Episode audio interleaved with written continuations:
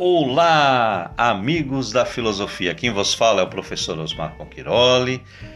O episódio de hoje é uma singela reflexão sobre um dos pensadores contemporâneos mais importantes da, da história da filosofia, que é Martin Heidegger. Esse episódio vai é, se concentrar apenas é, no primeiro aspecto da análise do Dasein, que é o ser no mundo. O, os outros dois aspectos nós vamos deixar por, para um outro episódio. Né?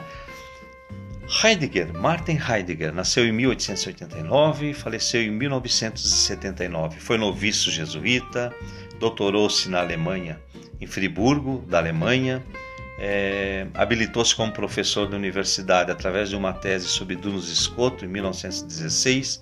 Em 1927, publica a primeira parte da obra Ser e Tempo. É, em 1928, ele foi chamado a suceder Edmundo Husserl na Cátedra de Filosofia em Friburgo, onde ele lecionou até 1946. É, em sua filosofia, usa o método fenomenológico, mas em vista de uma ontologia fundamental. Escreveu inúmeras obras, as que mais me chamaram a atenção e que me impactaram minha formação intelectual foi é, Kant e o problema da metafísica, outra obra, O que é metafísica, é, da essência do fundamento, Carta sobre o humanismo e dois volumes sobre Nietzsche. Para estudar a questão do sentido do ser, segundo Heidegger, é necessário buscar um ente que nos seja acessível, tal como ele é em si mesmo. E este ente somos, somos nós mesmos, é, é o homem. É no homem que Heidegger encontrará o ser, porque a análise do homem mostrará que o homem é essencialmente abertura ao ser. É através dessa constitutiva abertura ao ser né, que o ser brilha no homem se revela no homem. O homem é o ser aí, é o Dasein. É justamente por ser o homem o ser aí que ele pode perguntar pelo ser, pois todo perguntar por algo já implica uma certa pré-compreensão daquilo que se interroga. Interroga-se apenas aquilo que já tem certo sentido para nós, cujo sentido ao menos pressentimos. Daí que Heidegger pode mostrar que no homem é, o, o, o ser já sempre se revela em certo sentido, ou o que é a mesma coisa que o homem já sempre está aberto ao ser.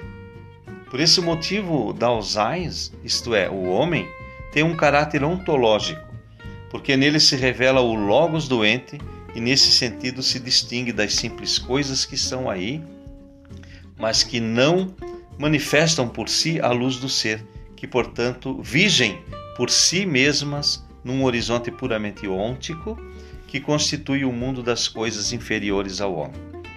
O modo de ser do Dasein é a existência, no sentido de que o homem já sempre se transcende em direção a seu fundamento ontológico, o ser. O modo de ser do homem é, portanto, o contínuo e sempre exercido transcender o plano ôntico em direção ao plano ontológico. É esta a única essência do homem, se ainda se quisermos falar de uma essência. O ente excêntrico, o estar além de si mesmo em direção a seu fundamento, o ser existente. O homem, portanto, não tem uma essência no sentido tradicional de uma substância em si pois ele nunca está simplesmente em si, mas sempre fora de si. Essa sua situação, situação ontológica de existência mostra que o homem não é o ser, mas que ele, mas que ele existe como transcendendo-se em direção ao ser. O homem não é o dono do ser, que é uma tese contra o racionalismo, mas apenas o guardião do ser, o pastor do ser. Nele, o ser se revela e nesta luz do ser se revela o sentido do ser do homem como existência através do homem, igualmente o sentido do ser dos entes, que simplesmente estão aí. O primeiro, o primeiro aspecto né, é, assim, da análise do Dasein, do homem, é o ser no mundo. Então, o primeiro elemento constitutivo né, da estrutura do ser da existência humana que Heidegger encontra na sua analítica existencial do Dasein é o ser no mundo e que poderíamos dizer ser a descoberta fundamental da situação é, de encarnado do espírito humano. Não se trata aqui de mostrar que de fato o homem se caracteriza como ser no mundo, mas que o homem necessariamente, para ser homem, deve ser um ser no mundo.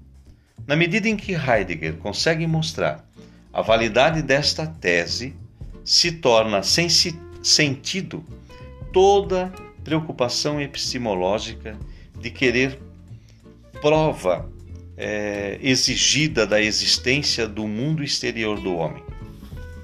É aqui também que vai aparecer como o homem revela o sentido das coisas fora dele, das coisas do mundo.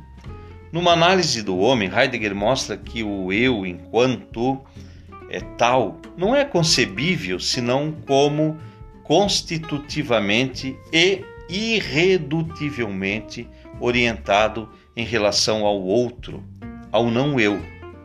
Não é possível pensar uma existência humana, assim como de fato ela existe concretamente, sem pensar o um mundo em que ela se exerce. Que ela de fato se exerce no mundo, isso a experiência de cada dia nos mostra. Mas para mostrar que esta experiência não é algo ilusório, devemos mostrar que esta situação é necessária para a possibilidade da existência humana. E realmente, tudo indica esta necessidade, a necessidade de nos interessar por algo, nossas tarefas, nossos deveres, nossos cuidados e, acima de tudo, nossa situação de encarnados. É, todo esse conjunto de elementos que constitui o exercício concreto de nossa existência não é possível a não ser se somos um ser no mundo. Mas para melhor verificar esta necessidade de ser no mundo, vejamos quais são as relações entre o homem e o mundo, isto é, qual é o sentido do homem para o mundo e qual o sentido do mundo para o homem. O modo típico do homem ser no mundo é a preocupação pelas coisas que o rodeiam e que formam o mundo ambiental. Essa preocupação fará do mundo ambiental, que também os animais têm, né, o mundo humano. Em que consiste essa preocupação? O mundo ambiental é formado pelo conjunto múltiplo dos objetos que nos rodeiam, que nesta primeira instância ainda não tem nenhum sentido, não tem ainda ser, mas apenas estão aí. Estão presentes diante de mim, como por exemplo uma folha escrita diante de um selvagem analfabeto. Essa situação das coisas, hipoteticamente, fora de um mundo já humanizado, é o que Heidegger chama de estar aí. Ora, o homem diante do mundo ambiental, ou melhor, no mundo, no mundo ambiental, logo começa a dar um sentido a estas coisas. Um sentido de instrumentos para suas finalidades. Na medida em que vai dando esse sentido às diversas coisas, vai formando um mundo humano, vai dando um ser às coisas, o ser instrumento. E não devemos apenas pensar em instrumentos de trabalho, mas instrumentos aqui têm um sentido bem mais vasto, indica tudo aquilo que tem alguma finalidade de meio para o homem exercer sua vida concreta. Um jornal, um trem, um martelo, uma casa, um jardim, é, uma comida, uma paisagem amena, etc. Esse sentido de ser instrumento que as coisas recebem através da preocupação do homem pelo mundo ambiental é, é o que Heidegger reflete sobre o estar à mão como instrumento. Estar à mão como instrumento. É esse o sentido universal que as coisas recebem do homem, o ser das coisas no mundo em sua estrutura mais universal. Um instrumento nunca existe nem pode existir isolado, mas terá sempre uma relação para com os outros instrumentos e com o homem. Uma agulha não tem sentido sem um fio, e os dois não têm sentido sem o vestido, e este não tem sentido sem o homem. O martelo não tem sentido sem a casa que deve construir, e esta não tem sentido sem o homem que ela deva abrigar. Assim, se mostra que o mundo humano se forma numa cadeia de instrumentos como meios para o, para o homem poder exercer concretamente sua existência. Assim, se mostra que também os instrumentos só podem ser no mundo, embora de maneira diferente do que o homem. Os instrumentos recebem este ser do homem, enquanto que o homem é ser no mundo. Este sistema todo, que se chama mundo, existe, portanto, para o Dasein e não vice-versa. O sistema recebe, aliás, seu sentido precisamente enquanto se relaciona, se relaciona com o Dasein. Mas isso significa que, que para que o Dasein possa conceber esses instrumentos, todos num sistema global, deve ver-lhe a unidade interna, é, dentro da, da qual cada objeto possa tomar seu sentido de instrumento. Não é o conjunto dos objetos, instrumentos, que dá a possibilidade da existência de uma totalidade chamada mundo, mas ao contrário, é o mundo que dá a possibilidade de existirem instrumentos. O que é esse mundo? Como percebemos na literatura, o, o está sempre já além de si mesmo em direção ao seu fundamento. Nesse sentido, ele não é, mas pode ser. Ou seja, o homem é um poder ser. Ele é uma fonte inesgotável de poder ser. Ora, são precisamente estas possibilidades que geram o sistema de relações que, como todo, constitui o mundo. É para vir ao encontro dessas possibilidades que as coisas recebem um sentido, um sentido de instrumentos úteis para que essas possibilidades possam realizar-se. São, portanto, estas possibilidades que, projetadas diante do homem, constituem o mundo como totalidade e que é condição de as coisas poderem ser instrumentos dentro deste mundo. O mundo é assim a, tra a transição objetiva e o campo unificado das possibilidades do Dasein. Ele é o sentido global que minhas possibilidades projetam sobre o fundo, sem sentido das realidades brutas que de simples presença, sem sentido, recebem o sentido de instrumentos.